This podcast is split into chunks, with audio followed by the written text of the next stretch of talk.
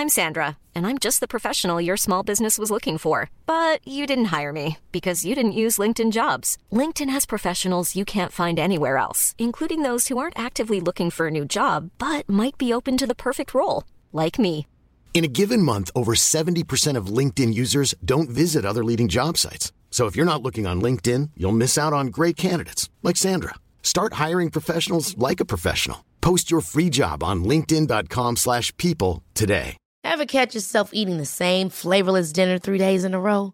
Dreaming of something better? Well, HelloFresh is your guilt-free dream come true, baby. It's me, Kiki Palmer. Let's wake up those taste buds with hot, juicy pecan-crusted chicken or garlic butter shrimp scampi. Mm. Hello Fresh. Stop dreaming of all the delicious possibilities and dig in at HelloFresh.com. Let's get this dinner party started. There's never been a faster or easier way to start your weight loss journey than with PlushCare.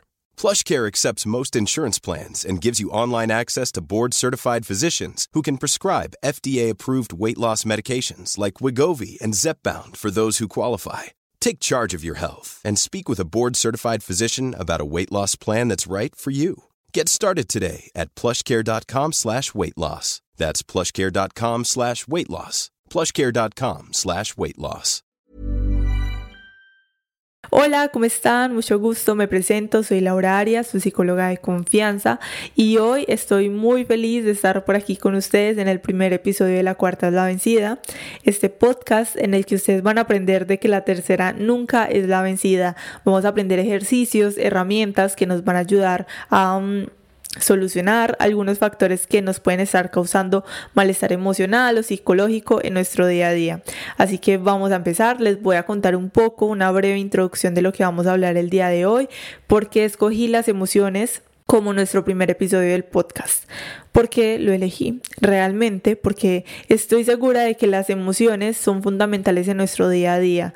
Todo lo que hacemos, todas nuestras decisiones, en menor o mayor grado, todas están influenciadas por nuestras emociones. Así que pues, qué mejor episodio que ese, que pues realmente como primer episodio, que mejor que eso, nada, vamos a hablar sobre las emociones entonces, pero primero vamos a hablar sobre qué podemos y qué no podemos controlar. Aquí es muy importante que nosotros podamos hacer esa diferenciación porque puede verse como obvio, pero realmente no lo es.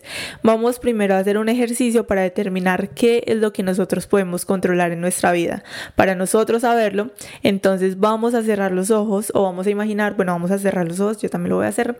Vamos a cerrar los ojos y vamos a imaginar de que nos rodea una burbuja.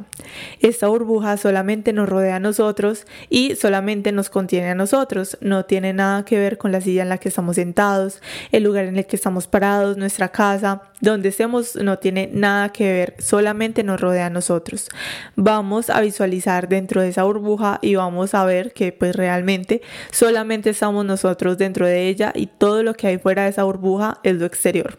Vamos a abrir los ojos o vamos a seguir con los ojos cerrados ya como ustedes quieran y desde allí podemos darnos cuenta y les voy a hacer la diferenciación de que lo que nosotros podemos controlar en nuestra vida es todo lo que está dentro de esa burbuja, nosotros mismos.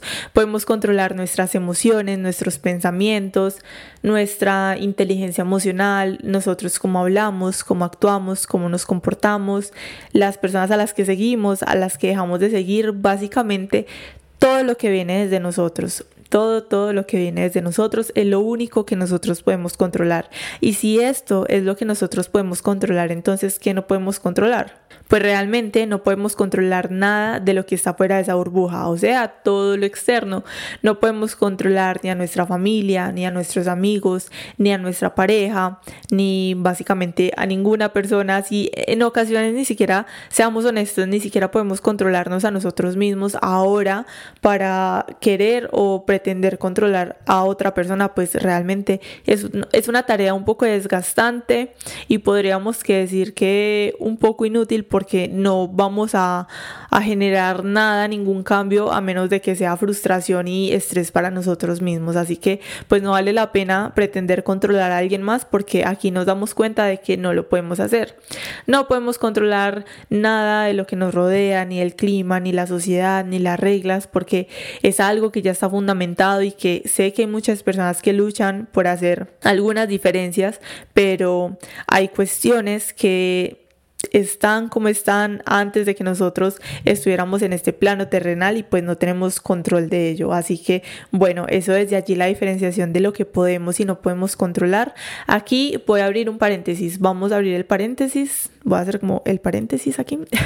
Vamos a abrirlo y quiero hacer otra diferencia entre controlar y entre planear, porque sé que hay muchas personas que tienden a ser perfeccionistas y mm, no hacen como esa distinción entre el controlar y entre el planear, porque hay personas que sé que dicen, no, es que yo soy tal cual yo hago las cosas, yo tengo una agenda y así tal cual las tengo que hacer, soy súper organizada y bueno, realmente pues eso está bien, pero como tal todo extremo es malo y en ocasiones estas personas que tienden a ser muy perfeccionistas y que quieren hacer todo tal cual ellos lo planean, pues realmente tienden a controlar las cosas y eso les genera frustración, eso les genera malestar siempre están como en, en, un conflicto interno. Así que vamos a hacer la diferencia.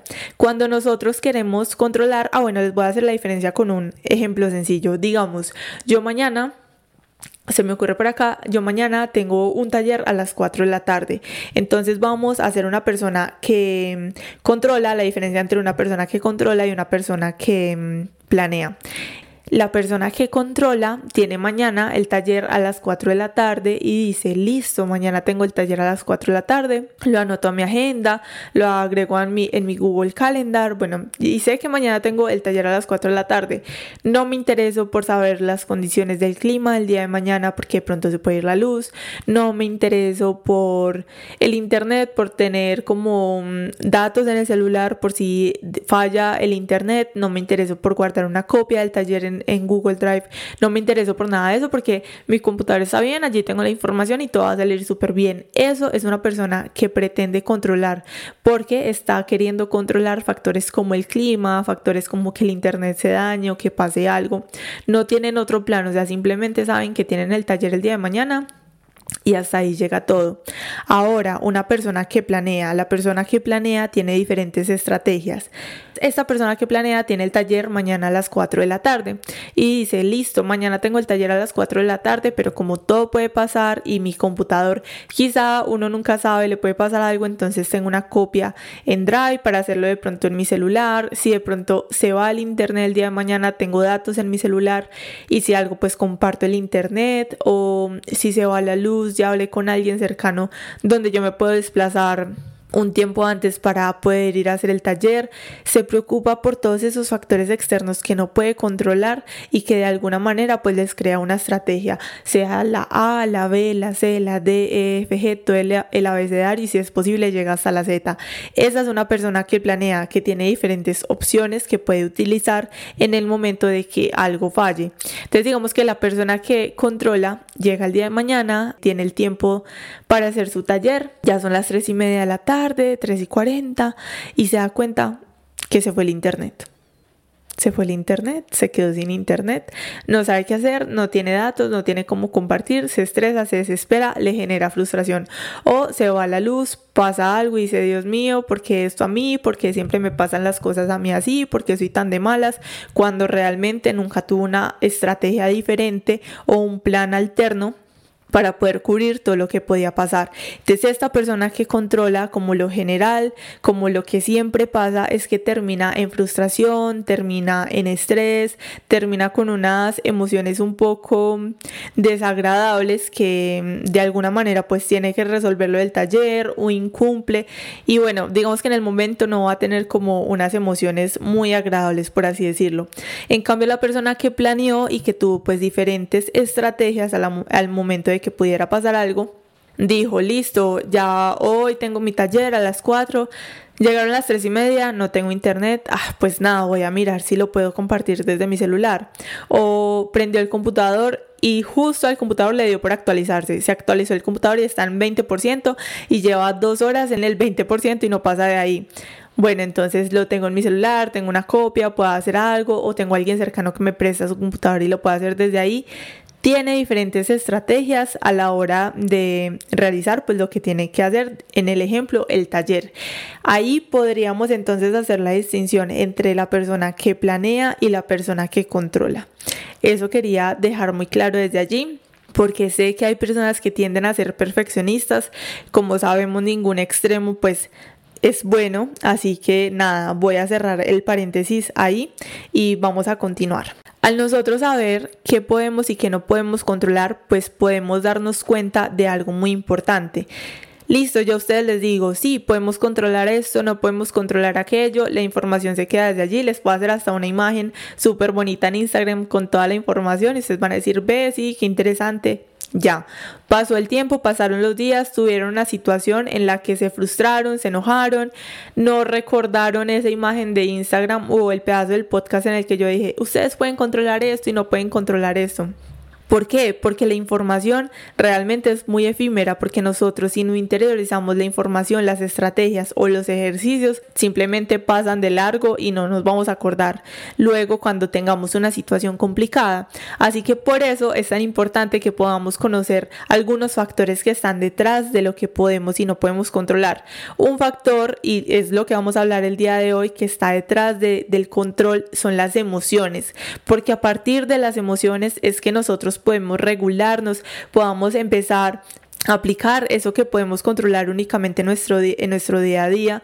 Y cuando nosotros no tenemos una buena regulación emocional o no trabajamos en esas emociones pues vamos a terminar como les decía frustrados, enojados, con emociones un poco desagradables desde allí sin poder controlar la situación y queriendo controlar lo incontrolable. Así que vamos a hablar un poco de las emociones. Como todos sabemos, nosotros somos seres altamente emocionales. Lo emocional viene desde nuestro mundo interno y realmente todas las emociones tienen una función. Las emociones tienen la función de que nosotros podamos adaptarnos a nuestro entorno, de que podamos adaptarnos a todo lo que nos rodea. Esas son las funciones de nuestras emociones. Desde allí tenemos unas categorías básicas de las emociones, pero antes les quería contar un poco que hace días estuve mirando Pinterest, Pinterest, como se diga, lo vamos a decir así en español normal, Pinterest. Eh, estaba mirando Pinterest y resulta que estaba buscando información, estaba buscando inspiración para realizar el episodio del día de hoy sobre las emociones.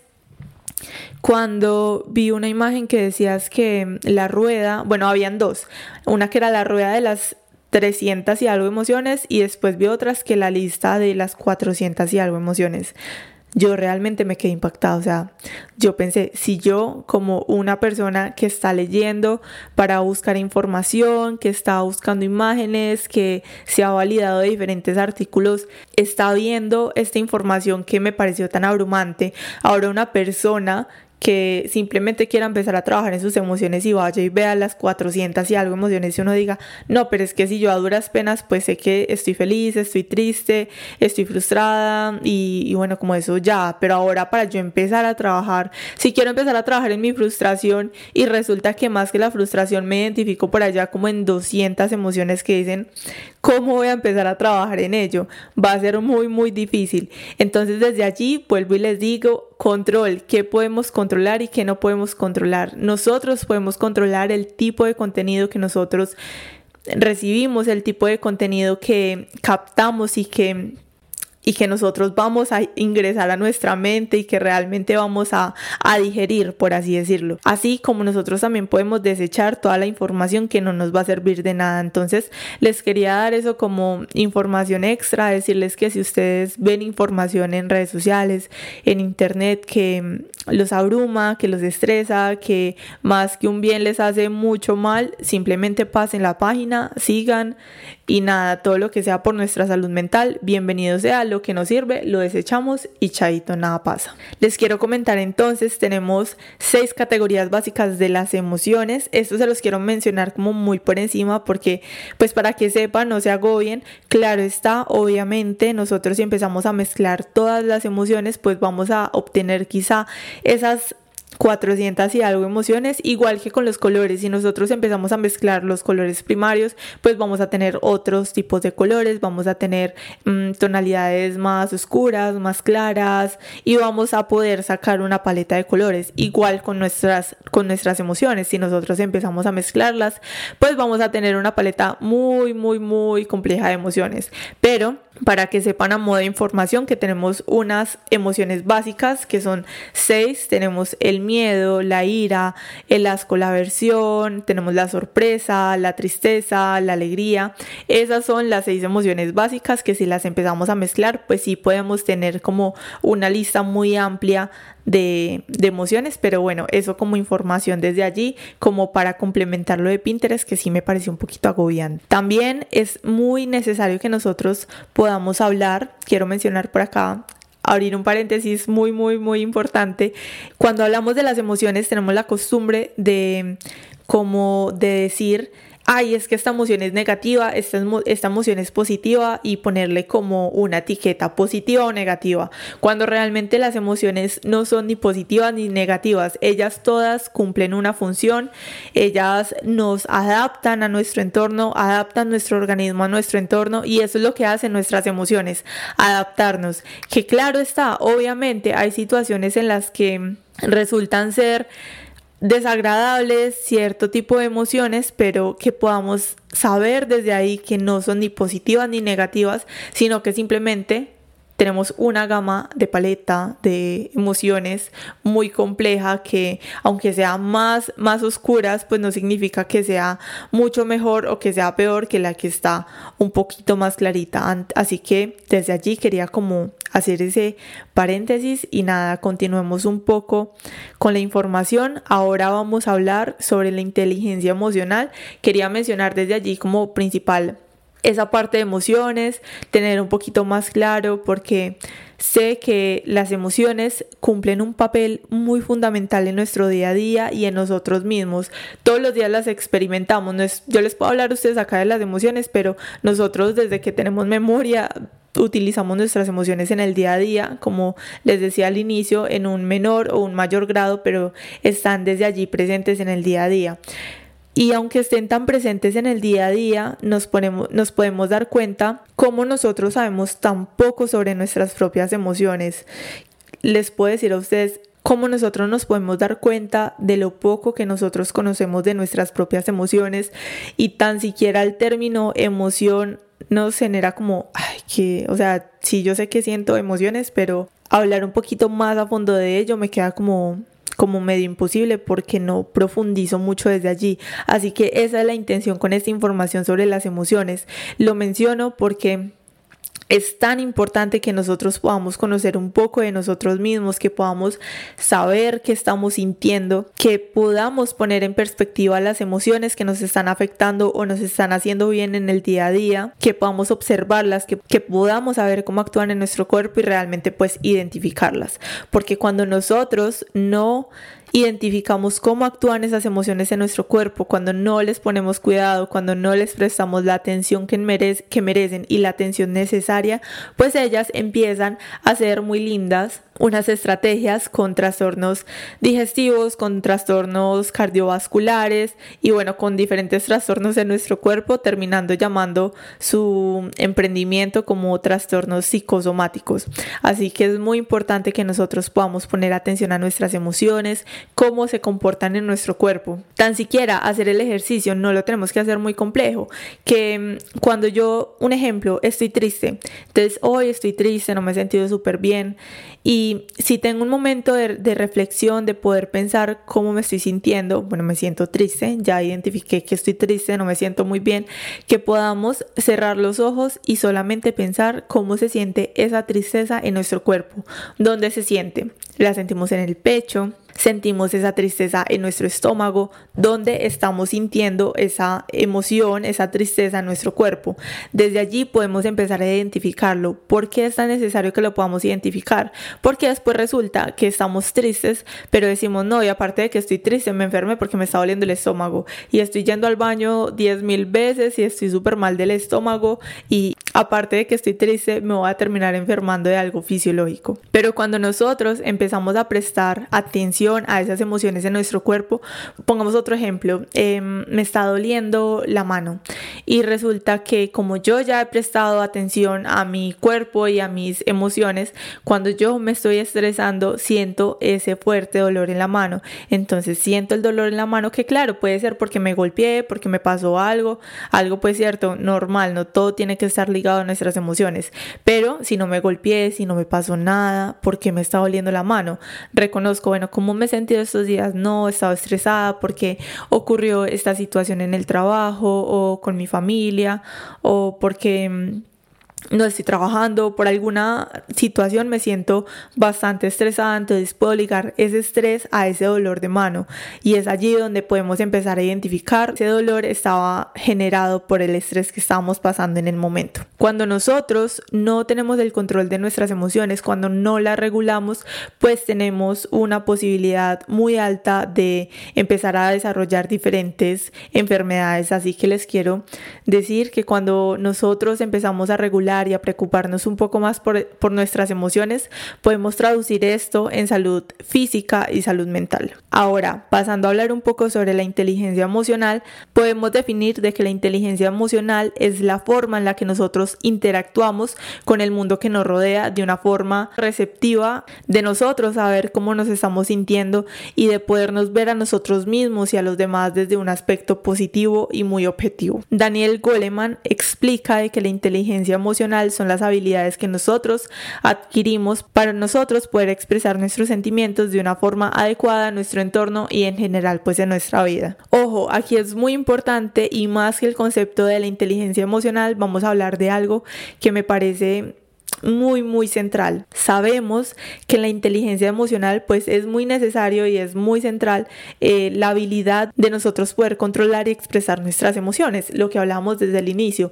Pero, pero también es muy importante desde la inteligencia emocional que nosotros tengamos la capacidad de comprender, interpretar y responder a las emociones de los demás. Al principio decíamos que no podíamos controlar las emociones de los demás. Realmente no lo podemos hacer, pero lo que sí podemos hacer es responder, comprender y acompañar a la persona en esa emoción. Si alguien, por ejemplo, se siente triste, se siente mal, ha estado pasando por un mal momento, yo pues no voy a hacer de esa tristeza algo algo, mío o me voy a enojar o es que porque esta persona se está sintiendo triste, si lo tiene todo, si no tiene razones para sentirse triste o enojado, lo que le, lo que le esté pasando. No podemos hacer eso. Básicamente, si nosotros empezamos a desarrollar esta inteligencia emocional, pues vamos a saber de que no voy a pretender controlar las emociones de esta persona, sino que voy a hacer un acompañamiento. Oye, ¿cómo estás? ¿Cómo te sientes? ¿Quieres hablar? ¿No quieres hablar? ¿Quieres tu espacio? ¿Quieres que hablemos luego? ¿O quieres simplemente que yo esté aquí, yo te escucho? Eso, de eso se trata, el acompañar, el nosotros poder interpretar y responder hacia las emociones de los demás de nosotros decir, bueno, esta persona, digamos, en en un ambiente laboral. Llegamos al trabajo y vemos al compañero con una actitud súper maluca, lo saludamos, no nos responde y empezamos a tomarnos todo personal. Y es aquí otro elemento que me gustaría tocar el día de hoy y es el nosotros dejar de tomarnos todo tan personal. Porque si seguimos con el ejemplo del compañero, cuando nos tomamos las cosas muy personales decimos, eh, pero si yo a esa persona no le hice nada, mira su actitud, porque está así, porque está a la defensiva conmigo si yo no le he hecho nada, si yo me he portado súper bien, si yo he sido un buen compañero, pero no paramos a decir, hey, ¿qué le pasó? ¿Se siente mal? O realmente le preguntamos, oye, ¿estás bien? ¿Te pasa algo? ¿No quieres hablar? O cuando quieras hablar podemos hablar, aquí estoy, de eso se trata. Cuando nosotros nos tomamos todo tan personal, creemos de que el mundo gira a nuestro alrededor y de que las cosas suceden porque mm, es que todo el mundo está en mi contra o todo lo malo me sucede a mí o todo lo que los demás hacen lo hacen es por mí. No, realmente no. El nosotros poder empezar a atender de que las personas actúan, se comportan, hablan y hacen lo que hacen porque esa es su historia. Todos tenemos una historia muy individual, muy diferente. Lo que esa persona pudo haber vivido pues puede que lo haya marcado de una forma diferente o puede que esa persona cuando se enoja no habla y se aísla porque en su casa mientras iba creciendo pues no acompañaban sus emociones, mientras que en mi, en mi situación pues cuando yo crecía se acompañaban un poco más mis emociones, el nosotros poder acompañar a la persona, el entender de que no todo depende de nosotros, no todo depende de nosotros y no todo pasa por nosotros. Entonces, de eso se trata nosotros dejar de tomarnos todo tan personal. Otro ejemplo que podemos hacer en lo de dejarnos de tomar todo tan personal es el nosotros pensar, por ejemplo, en una situación súper sencilla, estamos discutiendo con alguien y esta persona está gritando. Vamos a decir, esta persona me está gritando y me ofendo porque esta persona me está alzando la voz, porque me está hablando súper maluco y me está gritando. Entonces, cuando nosotros empezamos a tener un poco más de control, podemos empezar a identificar, hey, no me gusta cómo esta persona me está hablando, me siento un poco ofendida, pero si en vez de yo sentirme ofendida y enojarme y realmente dañarme el día por lo que esta persona me está diciendo, empiezo a entender y a decir, esa persona realmente me está gritando o esta persona grita porque es la única forma en la que expresa sus emociones y en la que expresa su enojo, porque es una persona que no ha podido aprender o no, no ha podido identificar de que simplemente podemos hablar o de que hay otra forma de expresar las emociones, simplemente que no tiene que ser por, por medio del grito, eso es el nosotros dejar de tomarnos todo tan personal. Entonces quería abrir ese paréntesis desde ahí, también lo cierro, el nosotros dejar de tomarnos todo tan personal. Y podemos ver como el dejar de tomarnos todo tan personal pues tiene que ver mucho con la inteligencia emocional y lo que abarca que nosotros podamos entonces que la inteligencia emocional abarca dos diferentes conceptos. Uno es el nosotros reconocer, entender y manejar nuestra nuestras propias emociones y el reconocer, entender e influir en las emociones de los demás. Yo les puedo ayudar, yo lo puedo acompañar, si quiere hablamos, si quiere nos podemos entender, pero no voy a realmente cambiar tu forma de ser, no voy a cambiar tus emociones, te puedo acompañar en el proceso, pero no voy a pretender cambiar tu situación en el momento cuando esto realmente depende de ti. Ahora vamos a hablar sobre los cinco componentes de la inteligencia emocional. En el primer componente tenemos la autoconciencia. Este factor desde allí me parece muy interesante y les voy a brindar una herramienta desde allí, bueno, herramienta y ejercicio a la vez que ustedes pueden empezar a utilizar en el día a día y sé que les va a ayudar muchísimo en esa, auto, esa autoconciencia. ¿Qué es la autoconciencia? Es esa forma en la que nosotros nos damos cuenta de nuestras emociones y podemos empezar a evaluarlas. Realmente nosotros en el día a día vivimos en un piloto automático, vivimos como tan desconectados de nosotros, de la vida y mantenemos como tan conectados a las redes sociales y a lo que no deberíamos estar tan conectados que no nos preguntamos a nosotros algo tan sencillo como decirnos en la noche, hey Laura, ¿cómo te sientes? ¿Qué tal estuvo el día? ¿Qué tal se sintió esa situación que pasó hoy en el trabajo? ¿Qué tal esa situación con X amiga? ¿Cómo estás? ¿Cómo te sientes? Que muchas personas van a decir, ay no, pues tan loco yo, hablándome a mí mismo de que ¿cómo estás? Pero realmente ese es el primer ejercicio que les quiero dejar desde allí, desde ese primer componente que es la autoconciencia. Empezar a preguntarnos todos los días en la noche, hey, ¿cómo estás? ¿Cómo te sientes? ¿Qué tal estuvo el día? Porque podemos tener a nuestra pareja que nos pregunta, hey, ¿cómo estás? ¿Cómo te fue hoy? podemos decir, no, bien, pasó esto en el trabajo, pasó aquello, esta situación que me tiene un poco incómoda, pero no vamos a ser tan honestos y tan sinceros cuando nosotros establecemos una conversación con nosotros mismos, empezar a trabajar en ese diálogo interior, pues también es súper importante. Algo también muy importante sobre la autoconciencia y es que cuando nosotros empezamos a desarrollar esa autoconciencia de nosotros mismos, también nos ayuda en el aspecto de dejar de tomar decisiones cuando estamos en una situación emocional un poco desequilibrada. No sé si ustedes han escuchado esta frase que dice no tomes decisiones ni muy feliz ni muy triste. Bueno, realmente eso viene desde acá, desde nosotros ser autoconscientes de nuestras emociones. Si estoy estoy muy feliz no voy a tomar decisiones y si estoy muy triste tampoco lo voy a hacer porque lo estamos haciendo desde una emoción o muy, como se dice, muy eufórica o muy desagradable. No estamos tomando una decisión en el medio conscientes de lo que está pasando. Entonces, la idea es que si vamos a tomar una decisión, podamos estar tranquilos, relajados en un ambiente, en un ambiente tranquilo realmente, que podamos esperar unos días, unas horas hasta poder calmar esa emoción tan eufórica o tan desagradable que podamos estar sintiendo y ahí sí podamos tomar decisiones. Entonces, eso desde allí, desde el primer componente que es la autoconciencia, podemos sacar el primer ejercicio que es de preguntarnos todos los días, hey, ¿cómo estás? ¿Cómo te sientes hoy? Y el segundo, el no tomar decisiones ni muy feliz ni muy triste o bueno, realmente cuando estemos en un estado emocional un poco desregulado. El segundo componente que tenemos es la autorregulación emocional.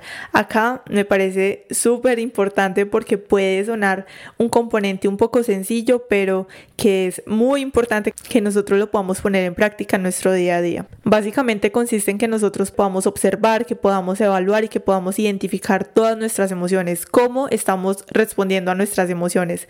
Básicamente eso, cómo estamos respondiendo.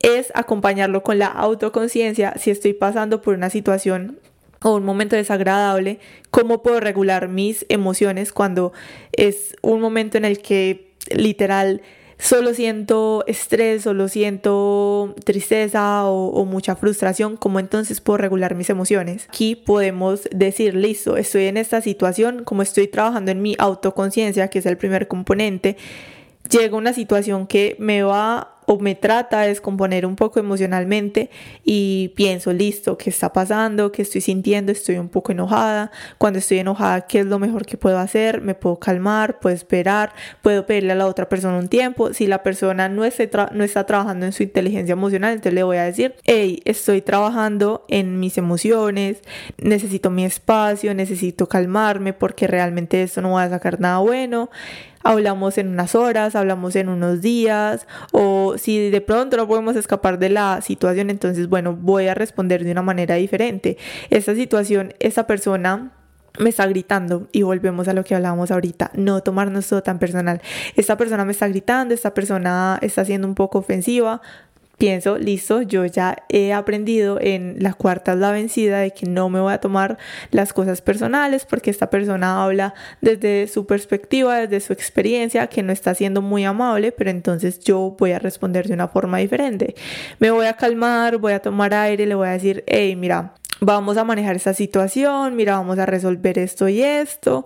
Le muestro la calma, trato de mostrar esa calma que sé que aquí puede sonar como muy sencillo, muy fácil. Ah, sí, no, pues manejemos la calma, pero cuando estamos en la situación, pues podemos empezar a poner en práctica. Sé que a la primera vez no va a ser como lo más sencillo o no nos vamos a autorregular de una, pero si empezamos a ponerlo en práctica cada vez que tengamos una situación difícil, entonces pues desde allí vamos a poder cada vez manejarlo muchísimo mejor. Eso desde allí la autorregulación como nuestro segundo componente. En el tercer componente tenemos las habilidades sociales o relaciones interpersonales. Aquí me parece que es súper importante y necesario que podamos hablar un poco sobre ello porque a la gran mayoría de nosotros no nos enseñaron a tener buenas habilidades sociales, a relacionarnos con los demás y hemos aprendido de ello pues con lo que hemos tenido a lo largo de nuestra vida, muy bien o muy mal, pues hemos aprendido a relacionarnos con los demás. Y es desde acá un punto súper importante la inteligencia emocional que nosotros podamos trabajarlo en el día a día. Les cuento, yo llevo un tiempo organizando el, material, haciendo el episodio, así que ese tercer punto me pareció muy interesante porque dije, bueno, uno puede empezar a trabajar en sus relaciones sociales en el día a día.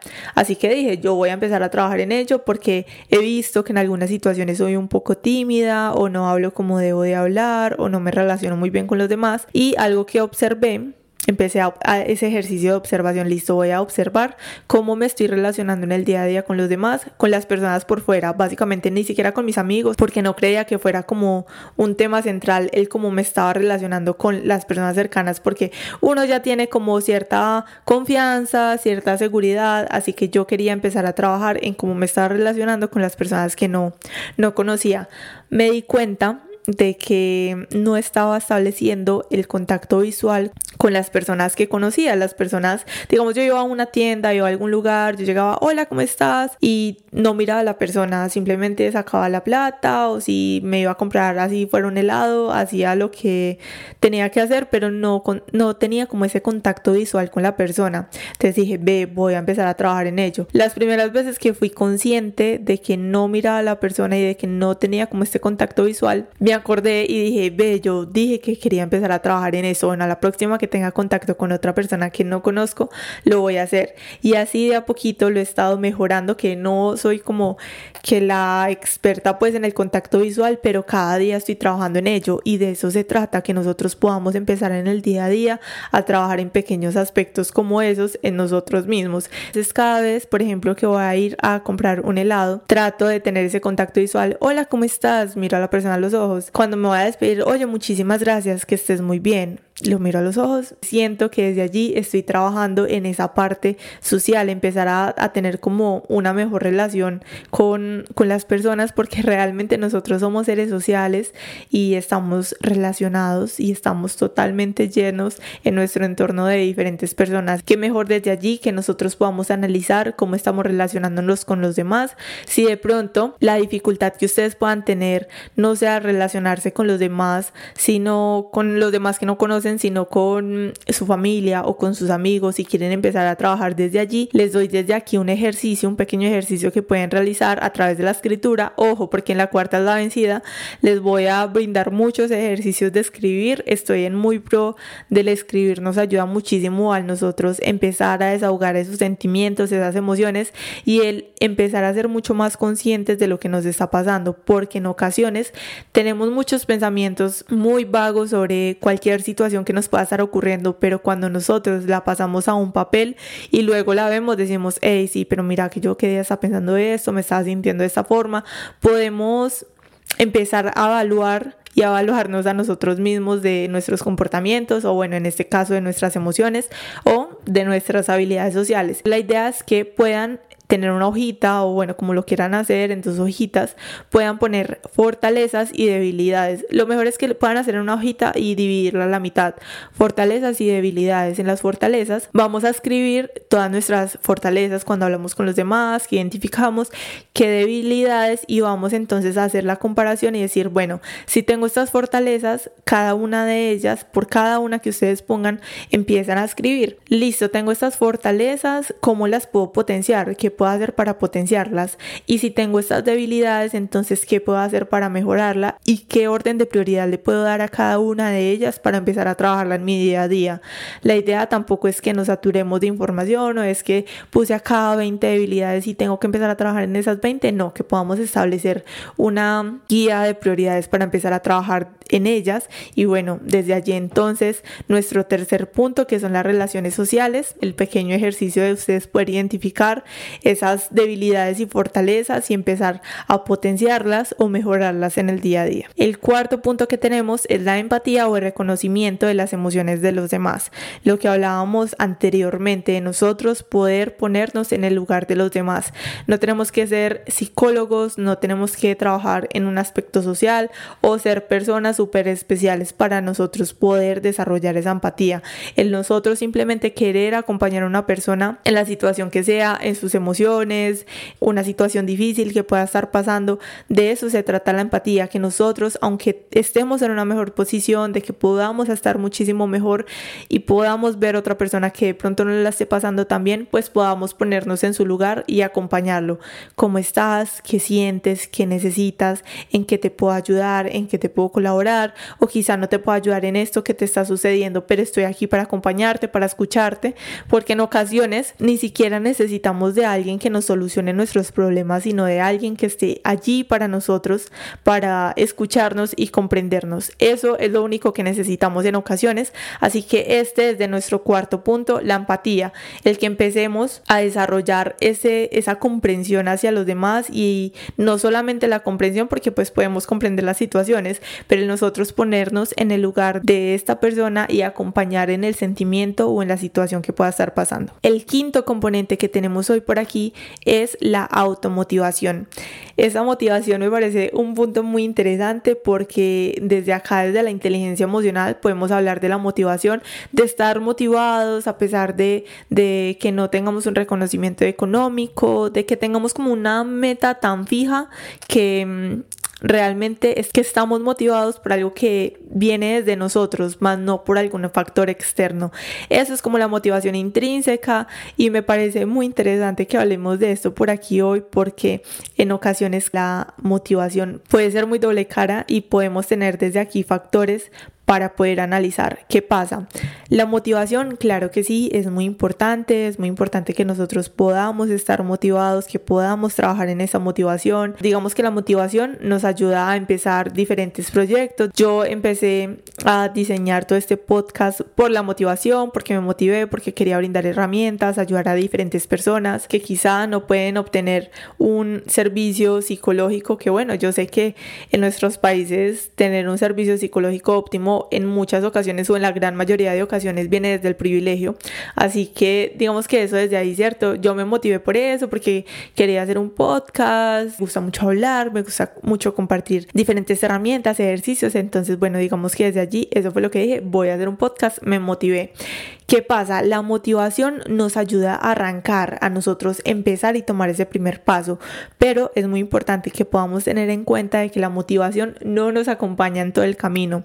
La motivación es como esa personita que nos empuja, pero y te empuja al vacío, pero de ahí para adelante vas tú solito, miras, miras a ver cómo vuelas o cómo haces para no caer en el abismo, sino que continúas tú con el camino totalmente solito. Eso se trata la motivación, que claro, está en el punto de partida y quizá para allá nos la volvemos a encontrar en la mitad, nos dé agua, nos refresque, nos diga, no, tú puedes, dale, sigue, ya vas por la mitad, pero que vuelve a desaparecer. No es un factor que esté presente todo el tiempo y las personas en ocasiones dicen, no, yo voy a empezar este proyecto o no, mira que no sé aquí estudiando porque estoy desmotivado. No, realmente tú no necesitas la motivación para hacer lo que tienes que hacer o para hacer lo que quieres empezar a hacer. Lo que puedes tener en cambio de la motivación es la disciplina. La motivación nos ayuda y es parte de la inteligencia emocional para que nosotros podamos emprender nuevos caminos, para que podamos empezar, nos da ese punto de partida, como les decía anteriormente, pero de ahí en adelante lo que necesitamos es la disciplina, es el nosotros ser constante, es el que si hoy no tengo muchas ganas de hacer las cosas o lo que el proyecto que estoy empezando a realizar, entonces le voy a dedicar así sea 15, 20 minutos, media hora, una hora al día, pero que podamos ser constantes en el día a día, en eso en lo que nosotros estamos haciendo o ese nuevo proyecto que estamos emprendiendo. Porque cuando nosotros realmente tenemos esa disciplina nos podemos caer 10 mil veces y 10 mil un veces volver a levantarnos y seguir con el camino. De eso se trata, de motivarnos al inicio, en la mitad o en diferentes ocasiones, pero aunque no estemos muy motivados, pues podamos seguir con nuestro camino sin ningún problema. Oigan, se me olvidaba, mira que quería mencionar que hace unos días me estuve viendo una serie que se llamaba 1899, casi se me pasa y dije, eso lo voy a hablar en el primer episodio que va a ser sobre las emociones, porque bueno, digamos, la interpretación que yo le di a esta serie es como las emociones nos manejan a través de recuerdo, de nuestros pensamientos y por eso es tan importante, por eso les digo que empecemos a trabajar en nuestra inteligencia emocional. Allí en la serie hablaban del wake up, del despertar y yo realmente lo tomo como el nosotros estar presentes y darnos cuenta de que lo que hay a nuestro alrededor también es una creación a partir de nuestro pensamientos y nuestras emociones. Quería mencionar eso desde allí, me pareció súper interesante. Si se quieren ver la serie, está genial, pues yo creo que cada uno le da una interpretación diferente. Mi pareja le dio una interpretación totalmente diferente, pero yo lo vi desde ese aspecto muy emocional. Ahora, para ir finalizando nuestro primer episodio del día de hoy, les quiero dar algunos ejercicios que ustedes también pueden complementar y que pueden empezar a utilizar en el día a día para trabajar en esas emociones y en esa inteligencia emocional. Como les decía anteriormente, yo soy muy fan de lo que es el journal, de escribir absolutamente todo, me parece muy interesante. Es un ejercicio que nosotros podemos empezar a hacer en nuestro día a día.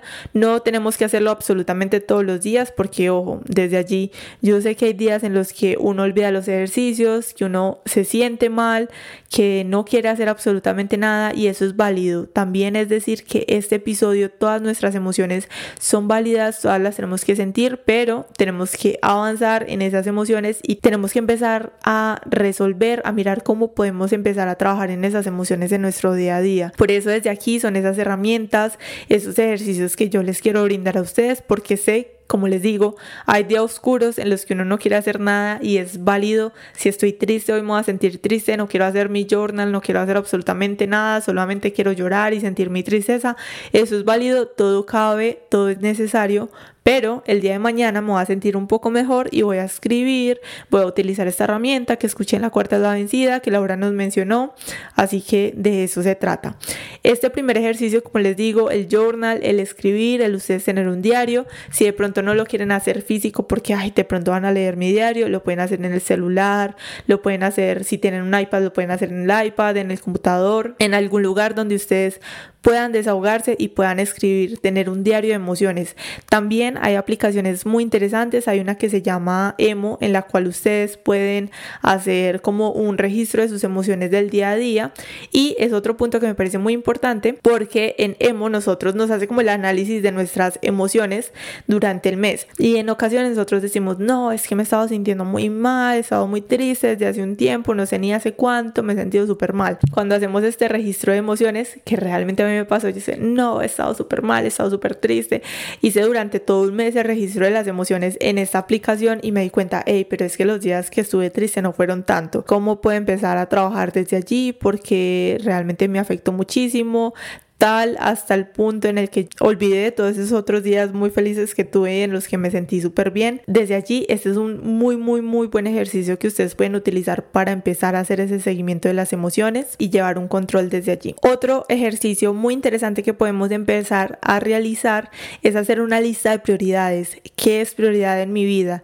Y en cada punto, digamos, yo puse el primer aspecto de prioridad en mi vida es el ejercicio, porque lo estoy haciendo bien, estoy juiciosa, estoy cumpliendo, no lo estoy cumpliendo, qué puedo hacer, qué puedo mejorar, que podamos hacer una lista detallada desde allí, cómo podemos empezar a trabajar en nuestras prioridades. Y el último ejercicio que les quiero decir es de escribir una emoción, escriban, realmente escriban, escriban, escriban, tengan un journal donde ustedes puedan, escriban una libreta, vuelvo y les digo en el celular, en el computador, donde ustedes quieran, pero escriban, empiecen a escribir día a día sus emociones, qué sienten, qué pasa en su mente que hay dentro de ustedes. Empiecen desde allí, yo sé que les va a ayudar muchísimo. Y el último ejercicio que les quiero mencionar, que es el que ustedes realmente hicieron durante todo este episodio escuchando esta información, se trata del autocuidado. En el día a día ponemos tanta atención y nos ocupamos de tantas actividades que realmente no son beneficiosas para nosotros que estamos poniéndonos a un lado. Quiero que piensen en cuántas personas